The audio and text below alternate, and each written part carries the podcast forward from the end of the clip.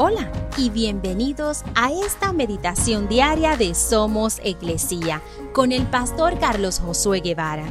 Mi nombre es Magali Méndez y queremos darte las gracias por permitirnos traer esta palabra de bendición a tu vida el día de hoy. Salmos 119.9 dice, ¿Cómo puede un joven mantenerse puro? Obedeciendo tu palabra. Muchas personas a lo largo de la historia y en todo el mundo han luchado con la idea de la pureza. Algunos lo han buscado haciendo juramentos de silencio o ayunando extensamente o usando ropa que los distinga.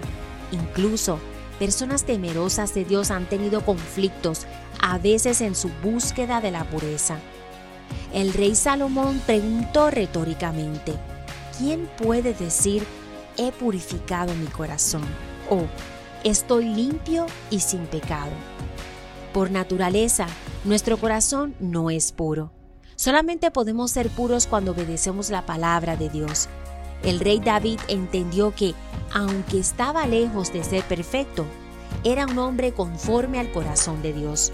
En otras palabras, estaba buscando la voluntad de Dios, obedeciendo sus mandamientos y fue al buscar el corazón de Dios que su propio corazón se limpió. Busquemos hoy el corazón de Dios, obedeciendo su palabra y así poder mantener nuestro corazón puro delante de Dios.